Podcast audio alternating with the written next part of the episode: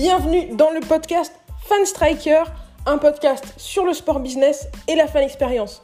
On se retrouve toutes les semaines avec des invités, prestataires, spectateurs ou professionnels de club pour parler du meilleur de la fan expérience ensemble.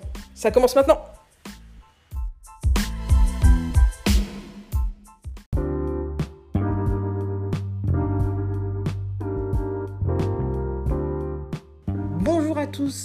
Tafou, j'espère que vous allez bien. Merci de me rejoindre aujourd'hui dans le podcast Fan Striker. Juste un petit message avant de commencer pour vous dire que ce podcast, c'est la première partie d'un grand dossier sur l'Olympique de Marseille avec Julien Di Napoli. Première partie du podcast. Aujourd'hui, on parle de la fan expérience d'une manière globale à l'Olympique de Marseille, comment elle est réfléchie par les équipes, comment elle est réfléchie dans la ville, comment elle est réfléchie dans le stade. Deuxième partie, de ce dossier sur l'Olympique de Marseille, on parlera, donc dans le deuxième épisode, on parlera de l'organisation de la Ligue des Champions et de la Ligue 1 pour la saison à venir. On a le grand retour de la Ligue des Champions au stade Vélodrome. Comment est-ce que c'est réfléchi? On en parlera dans la deuxième partie du podcast. Et enfin, dans la troisième partie du podcast, on va parler des meilleurs projets de l'Olympique de Marseille en termes de fan expérience pour les années à venir et des meilleurs souvenirs qu'on a eus euh, au stade Vélodrome dans le cadre de matchs de l'Olympique de Marseille. C'est parti, on commence tout de suite avec la première partie de ce grand dossier. Bonjour à tous et merci de nous rejoindre dans ce nouvel épisode du podcast Fan Striker. Aujourd'hui, je suis avec Julien Di Napoli, le Head of Guest Experience de l'Olympique de Marseille. Comment ça va, Julien? Ça va très bien et toi? Écoute, ça va très très bien. Je suis très contente de pouvoir t'interviewer aujourd'hui. Est-ce que tu peux te présenter pour euh, les auditeurs du podcast?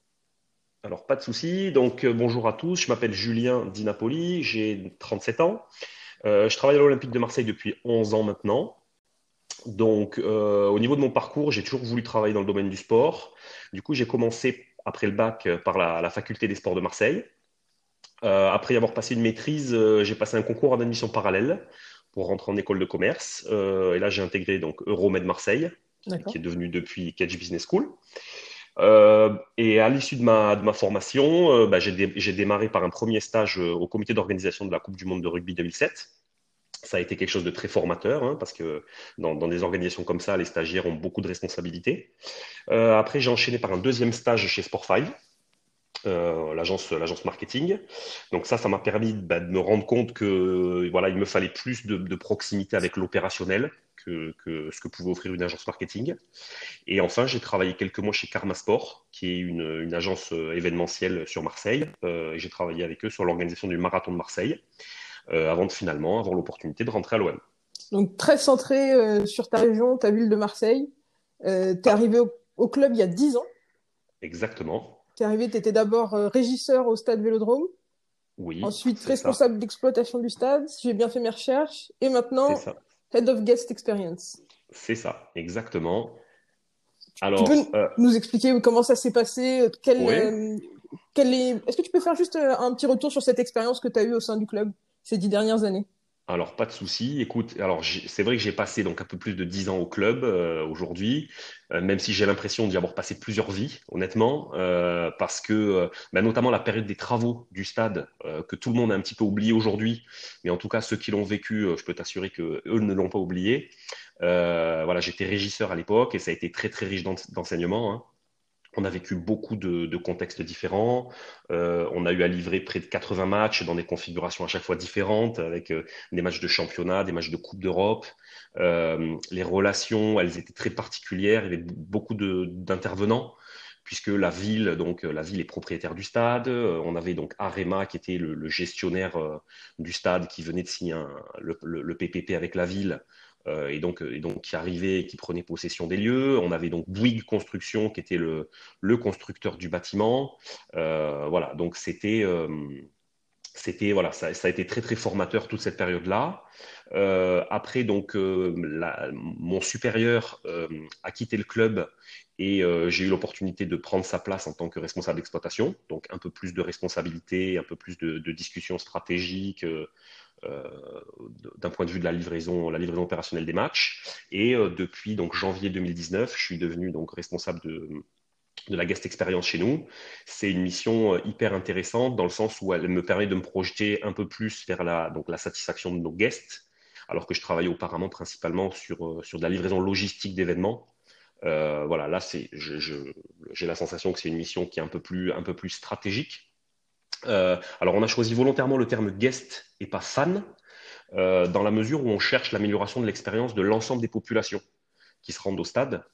Euh, c'est-à-dire que, euh, par exemple, nos prestataires, on les considère comme des guests et on, les intègre du coup dans cette réflexion. le but étant de se dire que bah, si on arrive à améliorer l'expérience aussi de nos prestataires, bah, ils arriveront plus facilement à donner le meilleur d'eux-mêmes. Et donc, ben, in fine, ils travailleront, ils amélioreront la satisfaction de nos spectateurs. C'est très intéressant comme réflexion parce que euh, la fan expérience, c'est un sujet qui, qui fait couler de plus en plus d'encre et sur lequel il y a de plus en plus d'efforts depuis ces 5-10 dernières années. Et chaque club a un petit peu son point de vue différent. Euh, donc vous, vous considérez vraiment les guests, c'est-à-dire les fans, les prestataires, tout le monde, tout le monde fait partie de ce scope de l'expérience.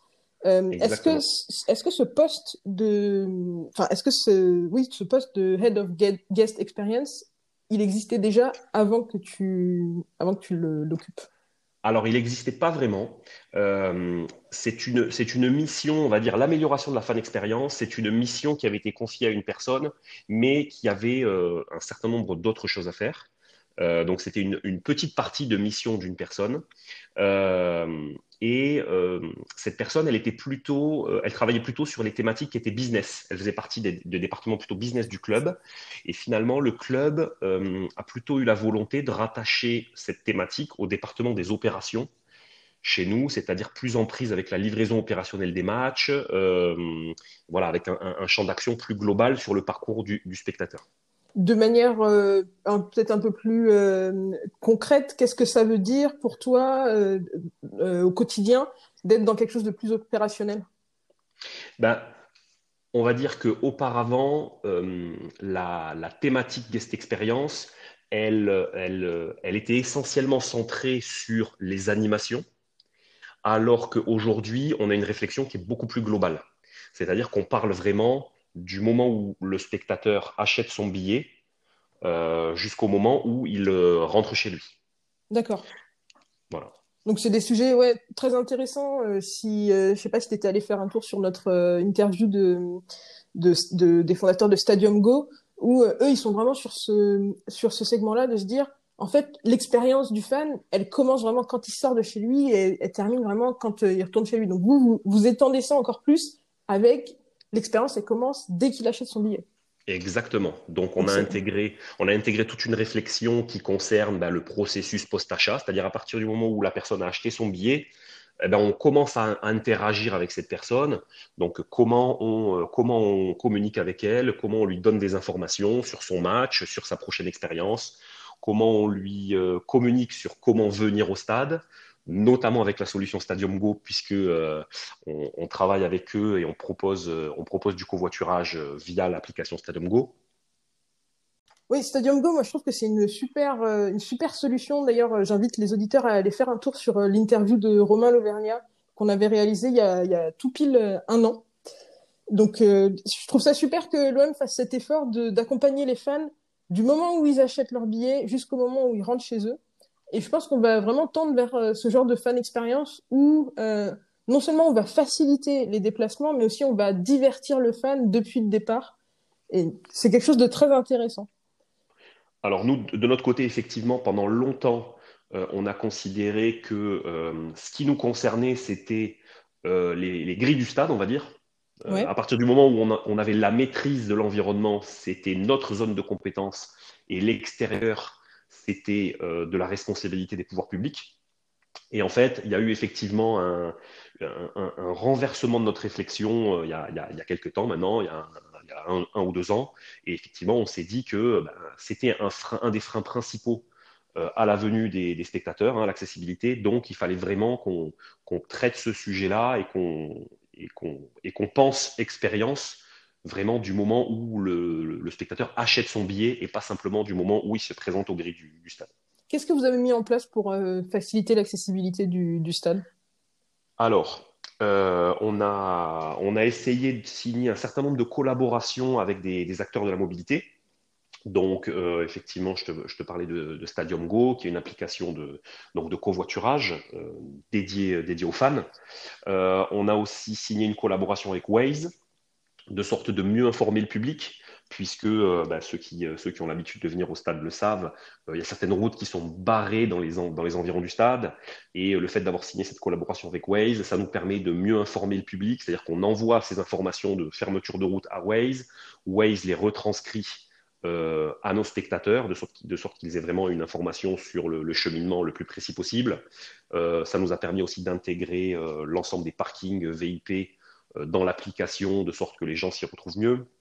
Euh, on a signé aussi une collaboration avec Movit, qui est une application euh, de, mobilité euh, multi, on va dire, multi-support, donc qui permet de choisir en fonction de quel type de transport on veut utiliser bah, le, meilleur moyen possible de se rendre au stade. on, a aussi, on a aussi des collaborations avec les parkings Q-Park et EFIA qui permettent de proposer des tarifs avantageux pour nos, spectateurs en jour de match. C'est-à-dire qu'au lieu de payer euh, bah, une vingtaine d'euros la soirée, euh, le parking privé, euh, on, arrive à leur, à avoir un tarif à, 6 euros. Ce qui, est, très raisonnable. et sinon, bah, on, a aussi, une collaboration avec la région et la, SNCF qui fait que bah, pour les matchs en après-midi, donc c'est le cas de temps en temps, quand on joue à 15h ou à 17h, on arrive à avoir des, tarifs spéciaux pour les trains qui permettent aux gens d'avoir euh, ben, un billet de train 5 euh, euros aller-retour et 2,50 euros pour les moins de 12 ans pour les personnes qui peuvent venir ben, des trois grands axes qui desservent la ville de Marseille, c'est-à-dire les gens qui viennent de l'axe de Toulon, les gens qui viennent de l'axe d'Aix-en-Provence et les gens qui viennent de l'axe d'Avignon. D'accord. Donc c'est pas mal de choses. Tout le monde peut aller au stade maintenant à Marseille sans encombre. Alors c'est loin d'être le cas. Euh, l'accessibilité, c'est vraiment un de nos enjeux majeurs. Euh, mais en tout cas, c'est un sujet qu'on cherche à traiter. C'est notre sujet euh, prioritaire là, pour la saison qui vient, de sorte qu'on arrive à, faciliter la venue, puisqu'on sait que c'est un des freins prioritaires des gens pour, pour le fait de ne pas venir nous voir. D'accord. Je sais que quand j'avais discuté avec Romain aussi, il m'avait parlé de pas mal de développements que vous faisiez pour l'accessibilité aux personnes à mobilité réduite. Euh, où est-ce que vous en êtes dans ce projet? Alors, euh, chez nous, on va dire que l'accueil des personnes en situation de handicap, elle est principalement, voire exclusivement gérée avec un de nos groupes de supporters, puisqu'on a euh, bah, le, plus, le plus grand groupe de supporters de personnes en situation de handicap de France, c'est l'Andy Fan Club. Et donc, avec eux, on, a une collaboration, on a une convention avec eux qui euh, fait que eh ben, on a euh, un certain nombre de bénévoles de cette association qui sont disponibles et qui euh, permettent bah, de les accueillir de la meilleure des manières possibles dans le stade. Ok.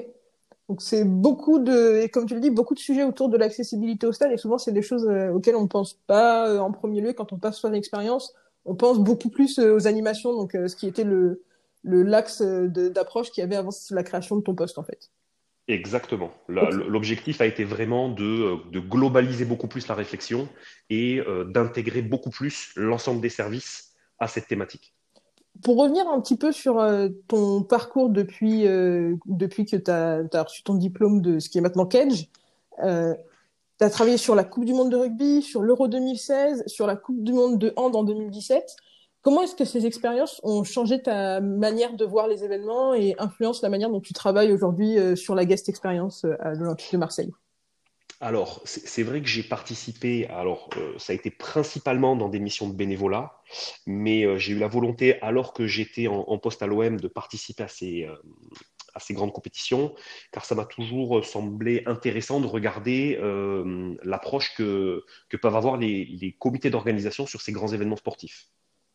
C'est vrai que nous, les clubs pro, on est souvent euh, dans l'urgence euh, du quotidien avec des matchs à livrer tous les 15 jours.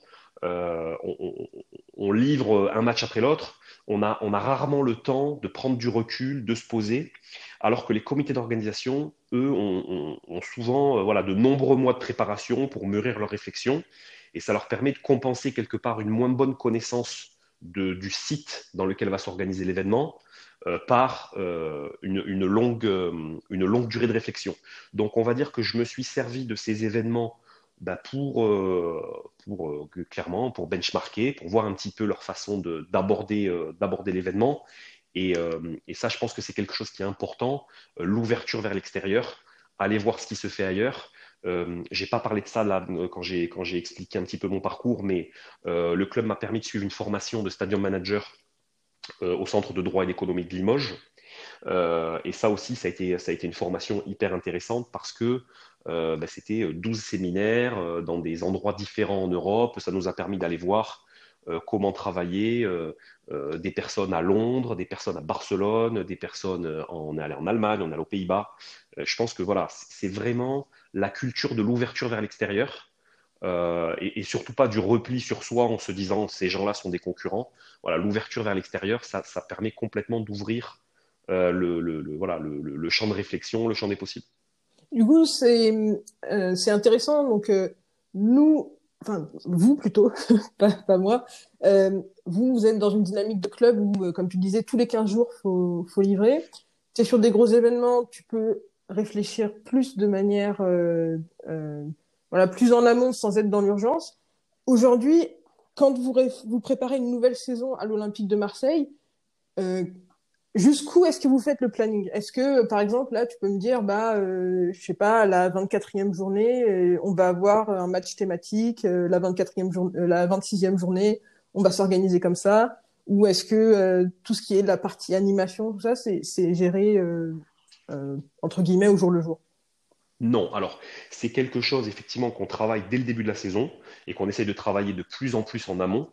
Euh, on sait très bien que euh, ben, le, 25 décembre, il y aura le jour de Noël, donc le match avant le, 25 décembre au stade aura forcément une thématique sur Noël. Et on essaye comme ça de, à partir du moment en fait où le calendrier des matchs tombe, ben, on essaye de voir un petit peu dans quelle mesure on peut on peut cadrer avec l'actualité, avec euh, les thématiques saisonnières, euh, avec euh, les éventuels anniversaires en fonction des, périodes, les anniversaires des groupes de supporters, les anniversaires des dates marquantes de l'histoire du club. Et donc c'est comme ça qu'on essaie de construire notre, notre calendrier. par exemple, il y a aussi des événements, des grands événements qui ont lieu, qui ont lieu dans la ville. Donc, un exemple concret, en janvier, va avoir lieu le congrès mondial de la nature, qui est vraiment un, immense événement au niveau, au niveau mondial, et eh ben forcément, le match de début janvier, il sera sur une thématique RSE, environnement, euh, voilà, pour coller à l'actualité et aussi parce qu'il y a un engagement fort du club sur ces sujets-là. D'accord. Donc, on essaye de construire ça vraiment dès le début de la saison, à partir du moment où le calendrier sort, c'est-à-dire euh, à peu près tous les ans au mois de juin. Ok vous avez déjà euh, une, un squelette de ce qui va se passer pour la saison à venir. Euh, Exactement. donc, du, congrès de la nature, c'est ça? Congrès international de la nature? Le congrès mondial de la nature. Mondial de la nature, qui aurait lieu en janvier. c'est des, des, sujets que j'aime bien parce qu'on voit qu'il y a une réelle volonté dans la fan expérience d'intégrer des choses du quotidien de, des supporters, des thématiques du quotidien des supporters on sait que Marseille, c'est une ville qui a une culture très très forte, et je dirais que l'OM, c'est l'un des clubs français où le lien entre l'attachement à la ville et l'attachement au club est aussi fort. Il n'y a pas une... j'ai l'impression que j'ai, c'est qu'il n'y a pas un Marseillais qui est pas fan de l'OM. Alors que Paris, peut-être que c'est une ville plus euh, cosmopolite, mais plus, tu vois, dans la France, tu as des gens qui viennent de. Moi, j'habite à Paris, je viens de Rennes. Euh, tu as des gens qui habitent à Paris qui viennent de Lyon, etc. Donc, les gens sont peut-être les Parisiens. Le taux d'attachement est peut-être moins fort pour le PSG. Comment est-ce que vous intégrez ça à la, à, la fin expérience, la culture de la ville Et comment est-ce que est-ce que tu as l'impression que ça a été quelque chose qui a été créé, cet attachement des Marseillais aussi fort à l'OM Alors, ce que tu dis est vrai, moi je le perçois aussi, c'est-à-dire que la sensation que j'ai, euh, c'est que quelqu'un qui est de Paris va avant tout te dire qu'il est de sa région d'origine. Donc toi, par exemple, tu dis que tu es de Rennes. Donc quelqu'un à Paris va avant, tout dire non, mais moi je suis euh, breton ton bretonne, euh, moi je suis alsacien, alsacienne, etc. etc. Alors qu'à l'inverse, c'est vrai que Marseille, c'est une ville qui est très cosmopolite, avec des gens qui viennent d'un peu partout euh, dans, la Méditerranée et, voire même dans le monde, mais les gens vont avant tout mettre en avant le fait qu'ils sont marseillais. Ça, c'est très très vrai. Et donc, du coup, euh, nous, l'esprit marseillais, c'est quelque chose qui fait partie des valeurs qu'on a, qu'on a, a, cherché à défendre dans l'amélioration de la guest experience. Donc, ça, ça, se retranscrit par exemple dans les animations qu'on met en place euh, au niveau des choix musicaux. Euh, ils vont être plutôt en accord avec, avec la scène marseillaise. Euh, pour te donner des exemples encore plus concrets, euh, bah pour le clip institutionnel, juste avant l'entrée des joueurs sur la pelouse, ben, on a choisi Bad Boy de Marseille, donc un titre d'Akhenaton et, de, la Funky Family. Pour l'entrée des joueurs à l'échauffement, c'est pareil, on est allé plutôt sur Bouga, Belzins Breakdown. Euh, et le fait du coup que, l'équipe d'animation, donc on a deux personnes qui sont dédiées à ces sujets-là, euh, le fait que ce soit des, euh, des, Marseillais, enfin des Marseillais ou en tout cas des amoureux de Marseille, c'est vrai que ça, aide beaucoup. Par exemple, ils ont eu l'idée de lancer l'année dernière une idée que j'ai beaucoup aimée, c'est la Miacam. C'est-à-dire qu'au lieu d'être sur une dance cam habituelle que tout le monde voit et qu'on voit un peu dans tous les stades de la même façon, bon, eh ben, on essaye de, de comment dire, d'adapter cette animation qui est sympa à quelque chose qui est beaucoup plus couleur locale que euh, de, de, faire un simple copier-coller de ce qu'on a pu voir ailleurs. Je trouve ça super intéressant. Ça, ça rejoint vraiment euh, euh, la thématique que j'avais évoquée avec Julien Barthélémy euh, il, y a, quelques semaines. C'est c'est bien de se dire, voilà, on fait de la fan expérience qui ressemble à ce qui se fait aux États-Unis, euh, des choses impressionnantes. Donc vous, vous êtes un, un, stade où il y a quand même une très belle affluence. Euh, c'est pas simplement de dire on fait un copier-coller de ce qui se passe euh, au Madison Square, au Madison Square Garden ou au Staples Center, c'est de se dire ces animations-là, comment est-ce qu'on peut les contextualiser pour qu'elles soient pertinentes pour notre pour notre public? Donc euh, bah, je trouve ça vraiment super bah, je peux te le, le, décliner encore sur d'autres thématiques. Par exemple, euh, la personne qui s'occupe de, de, la restauration, euh, quand, elle discute avec notre prestataire, euh, restauration sur le stade, eh ben, elle a estimé que le jambon beurre, ça ne doit pas être un simple jambon beurre, c'est un jambon beurre. Le jambon, il vient de l'Estac. L'Estac, c'est un quartier de Marseille. Donc voilà, l'idée, c'est comme ça d'essayer d'aller vers du local, du marseillais. En plus, voilà, c'est complètement dans l'air du temps avec, euh, toutes les thématiques de, restauration et de RSE qu'on connaît.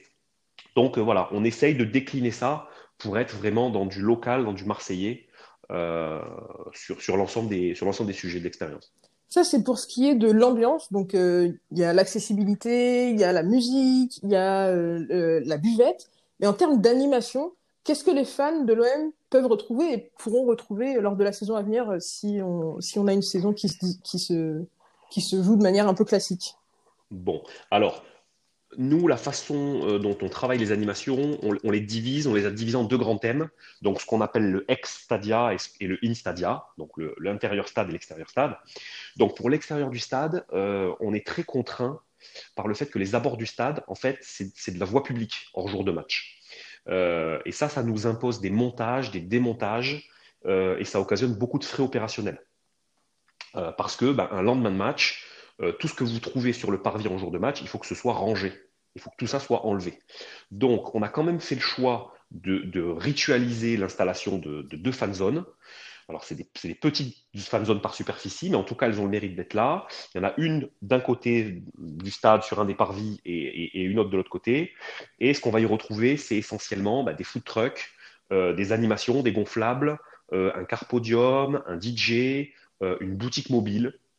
Donc voilà, des choses qui sont euh, assez, on va dire, traditionnelles quand même dans ce qu'on peut retrouver euh, sur, sur, sur une fan zone. On a aussi un live reporter donc, c'est une personne qu'on a volontairement mis euh, à l'extérieur avec un micro, une caméra, et qui filme les ambiances, euh, qui interviewe les personnes à l'extérieur du stade. Et ça, ça nous fait du contenu pour l'intérieur du stade.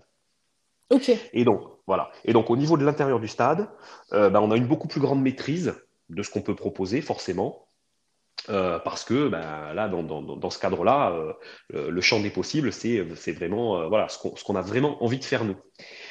Donc, tu me demandais au niveau de la satisfaction des spectateurs ce que cela donne. Nous, clairement, on estime que les voyants, ils sont ouverts, dans le sens où on s'appuie sur trois paramètres pour évaluer ça. Le premier paramètre, c'est des études de satisfaction qui sont réalisées par notre département Business Intelligence, et en fait, qui, qui, donc, qui réalise des enquêtes après chacun de nos matchs. Et euh, il nous indique une hausse de satisfaction de 1 point de moyenne sur les animations Extadia et 1,5 points sur les animations à l'intérieur du stade. Donc ça, c'est une note sur 10 que nos spectateurs nous mettent. C'est-à-dire, après chaque match, on leur pose un certain nombre de questions. comment avez-vous vécu votre accessibilité au stade? Comment avez-vous vécu les animations? Ou, Enfin, comment les avez-vous appréciées? Comment avez-vous apprécié le branding du stade, etc., etc. Et là, entre l'année dernière et cette année, on a une augmentation qui est significative. Après, on a un deuxième critère, bah, c'est euh, l'étude qu'a menée la LFP en, mars avec le cabinet Nielsen. Et ça, cette étude, elle a placé l'OM au troisième rang des clubs en termes de satisfaction des spectateurs sur les animations. Donc ça, ça a été quand même quelque chose de très, euh, positif pour nous. Euh, puisque voilà, on, ne savait pas trop comment se jauger à ce moment-là et, le fait d'être sur le podium, c'était quelque chose de très plaisant. Et le dernier critère, c'est le classement des tribunes. Euh, qui a été euh, édité il y, a, quelques semaines maintenant, euh, pour lequel le club a obtenu la quatrième place cette année, alors que l'année dernière, on avait fini 17e et l'année d'avant 14e. Donc on ne peut pas uniquement dire que c'est corrélé aux résultats sportifs. L'année dernière, les résultats ont été moins bons que cette année. Mais l'année d'avant, les résultats avaient été plutôt bons puisqu'on avait fini quatrième du classement et on avait fait une finale de Coupe d'Europe. Et pour autant, on avait fini quatorzième du classement des tribunes. Donc cette quatrième place, en plus de, euh, de, cette, troisième place au rang de l'étude LFP et euh, ces, notes de satisfaction, voilà, tous ces critères-là nous font dire quand même que les gens sont globalement satisfaits euh, des animations qu'on peut proposer, même si on ne prend pas ça comme une fin en soi. Et l'objectif, c'est toujours se renouveler et d'améliorer les animations qu'on peut proposer. Pour toi, qu'est-ce que ça a été les gros changements qui vous ont permis de passer de la 17e à la 4e place? Est-ce que tu penses que de créer ce pôle guest experience, ça, ça a donné une plus grosse importance dans, l'effort, que vous menez euh, au sein du club pour améliorer cette expérience? Alors, je dirais dirais pas que c'est euh, euh, directement, lié. il y a une prise de conscience, je pense, en interne de, la thématique guest experience, mais vraiment au sens large. C'est-à-dire qu'on ne travaille pas avec une seule personne sur cette thématique. Il y a vraiment une réflexion globale qui est menée de la part de tous les services pour l'améliorer. Et euh, effectivement, on a mis en place un certain nombre d'animations qui, ont été, euh, qui ont été valorisées par la Ligue. Euh, ça, c'est un point important. On, a, on estime avoir le meilleur public de France. Donc ça, beaucoup de clubs penseront ça, mais nous, on est quasiment certains, voire certains que c'est nous qui les avons. Et donc, du coup, ça nous aide grandement puisqu'ils nous aident à marquer des points au niveau de ce classement. Donc voilà, il y a un certain nombre de, il y a un certain nombre de facteurs comme ça. le travail du service animation, le, la collaboration avec les groupes de supporters, euh, l'installation euh, et les changements qui ont concerné le, son et la lumière. Je pense que tout ça a contribué à améliorer la, perception globale de l'animation dans le stade. Parfois, vous avez des partenariats qui sont des gros partenariats avec des. Voilà, je pense notamment à celui avec Paris en Sport. Est-ce que vous avez la possibilité avec votre équipe Business Intelligence d'avoir des KPI, d'avoir de pouvoir estimer à quel point ça impacte euh, les supporters, à quel point ça, a une influence sur euh, leur satisfaction, sur euh, la manière peut-être dont ils dépensent autour du stade, le temps qu'ils passent au stade. Est-ce que vous avez cette possibilité-là de pouvoir gérer animation par animation, la rentabilité, l'intérêt, etc. Alors on, ne va pas encore quand même autant dans le détail, très sincèrement. On est sur une évaluation globale de l'animation. Donc je ne pourrais pas te dire cette animation-là, a permis euh, d'améliorer de tant de points la satisfaction, a permis d'être converti en temps de recettes, etc. Tout ça, c'est des choses vers lesquelles on ne va pas encore, mais peut-être qu'à terme, c'est des, des, des, données, c'est des études vers lesquelles on ira. Ok. Récemment, vous avez aussi mis en place quelque chose qui s'appelle euh, l'OM Experience, qui est plus à destination des supporters de tout le pays. Est-ce que tu peux nous en parler un petit peu? Alors effectivement, euh, une des particularités de, l'OM, c'est d'avoir euh, des, euh, des fans partout en France, voire, même de façon plus large que ça, hein, partout dans le monde, puisqu'on a des groupes de supporters maintenant qui, sont, identifiés dans, plusieurs grandes, villes dans le monde.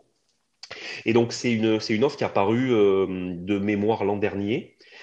donc en fait, le club travaille avec une agence de voyage qui assiste le spectateur dans toute la préparation de son, séjour. Donc, euh, c'est vraiment la construction d'une offre à la carte. Euh, parce que ben, euh, entre quelqu'un qui va avoir besoin uniquement d'un logement, quelqu'un qui va avoir besoin d'un transport, etc., on a besoin de beaucoup de flexibilité là-dessus. Là et alors effectivement, la demande, elle est très très variable. Hein. Ça, dépend complètement des matchs. Ça, voilà, ça dépend complètement de, l'affiche, du moment, mais il y a un vrai succès pour ce, pour ce produit, pour les matchs en période de vacances scolaires et pour les, pour les grandes affiches. Quand, ça, c'est un sujet qui m'intéresse beaucoup, notamment pour l'OM. Vous êtes un club qui est souvent dans les compétitions européennes, mais vous êtes aussi un club de Ligue 1 ou un club qui va jouer la Coupe de France, avec parfois, voilà, vous allez jouer des plus petites affiches, des plus petites affiches, des plus petits clubs. Comment est-ce que tu organises la fan expérience différemment quand tu reçois Dijon de quand tu reçois euh, le PSG, qui est un match euh, voilà à part, ou quand tu reçois euh, Valence, un, gros club européen Alors, je vais d'abord te répondre sur la thématique animation et après un petit peu au sens large.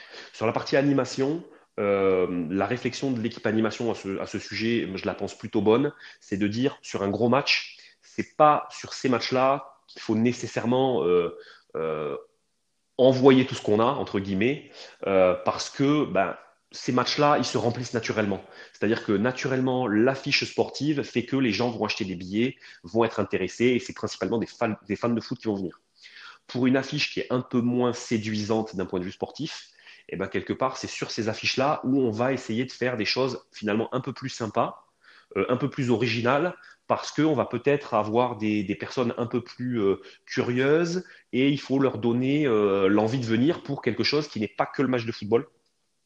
Et donc, c'est peut-être à l'occasion de ces matchs-là qu'on va offrir des choses qui sont un peu, un peu différentes et un peu plus originales. Est-ce que vous avez aussi. Ah. Vas-y, excuse-moi.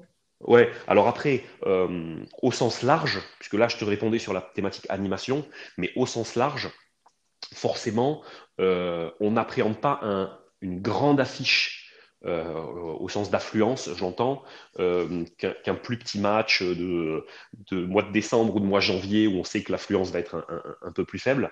quand on sait qu'on a des très grands matchs, bah, tous les services intègrent ça, sont concernés. Euh, on sait que euh, les gens vont arriver plus tôt, qu'il va y avoir une plus grande affluence. Et donc, forcément, ben, on adapte tous les dispositifs euh, en buvette, etc., de sorte que, on va dire que la grande affluence n'impacte pas la satisfaction et l'expérience générale. De plus en plus, vous avez des matchs qui se jouent l'après-midi euh, est-ce que l'expérience est organisée différemment selon que le match soit à 15h le dimanche ou à 20h le samedi? Alors, pour notre cas, ce n'est pas, pas, tellement vrai. Euh, et, c'est vrai qu'on pourrait croire que ce sera plus souvent le cas avec les nouveaux droits télé, puisque la, journée, on va dire, euh, et, les affiches qui se jouent tout en même temps euh, vont être l'après-midi, alors que d'habitude, alors que les autres grandes affiches, on va dire, euh, ou plus prestigieuses, ont lieu le, soir. Euh, de notre côté, très honnêtement, on pense qu'on va quand même jouer de façon principale les soirs. Donc, donc c'est vrai que les matchs d'après-midi, on n'en a pas énormément. Par contre, on sait qu'on a un public qui est beaucoup plus familial, avec des gens qui viennent plus tôt. Et donc, c'est vrai que d'un point de vue des animations, on essaie d'adapter ça parce qu'on sait qu'on va être moins sur un public de fans de football et plus sur un public famille. D'accord. Les, enfants, c'est une cible très importante pour un club, et comme tu le disais. Euh, c'est les, futurs adultes, les futurs abonnés, les futurs fans euh, qui seront dans les tribunes dans 10, 15, 20 ans. Comment est-ce que vous travaillez pour euh, que ce soit facile pour eux d'aller au stade et que aller en famille au stade avec, quand on a 1, 2, 3, 4 enfants, que, ce soit facile? Alors en fait, euh, depuis quelques années, on a une offre qui s'appelle OM Prime Junior. Euh, c'est une offre qui permet d'obtenir un certain nombre d'avantages. Donc, ça va être du tarif réduit pour les enfants et les membres de la famille. ça va être un accès à un espace qui est dédié dans le stade. ça va être une box repas qui est comprise dans l'offre. La participation à des événements exclusifs. Par exemple, les enfants, on va leur proposer de faire la haie d'honneur euh, avant que les joueurs s'échauffent. On va leur proposer de faire escort kids, donc ils vont donner la main aux joueurs pour rentrer sur la pelouse.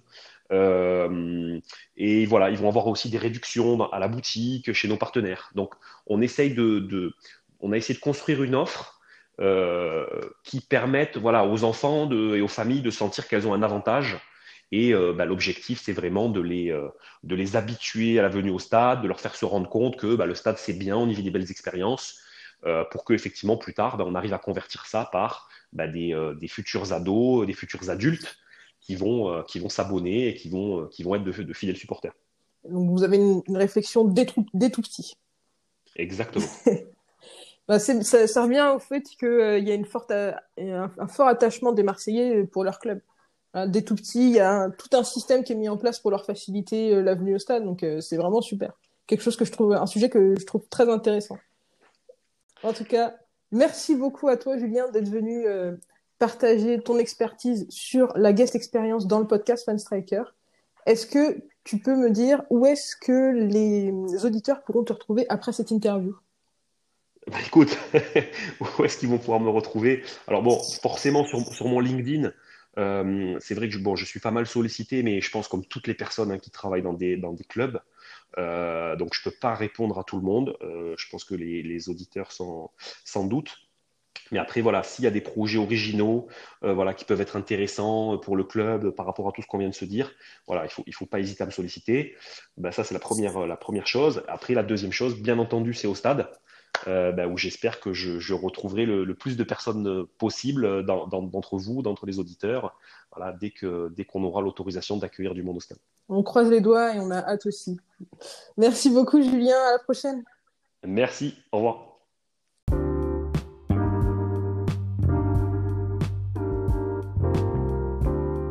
Merci à vous de nous avoir rejoints pour ce podcast. Comme d'habitude, si vous voulez aller plus loin sur les sujets dont on a parlé, je vous ai mis plein de liens dans la description. N'hésitez pas à réagir à l'épisode d'aujourd'hui en nous laissant des messages sur l'application Encore. Ça s'écrit A-N-C-H-O-R. Vous pouvez laisser des petits messages audio qu'on pourra intégrer dans les épisodes suivants. Vous pouvez aussi venir discuter avec nous sur les réseaux sociaux de Fanstriker, que ce soit sur LinkedIn, sur YouTube, sur Twitter, sur Facebook ou sur Instagram on est présent à fanstriker. Bien sûr, vous pouvez aussi visiter notre site internet fanstriker.com.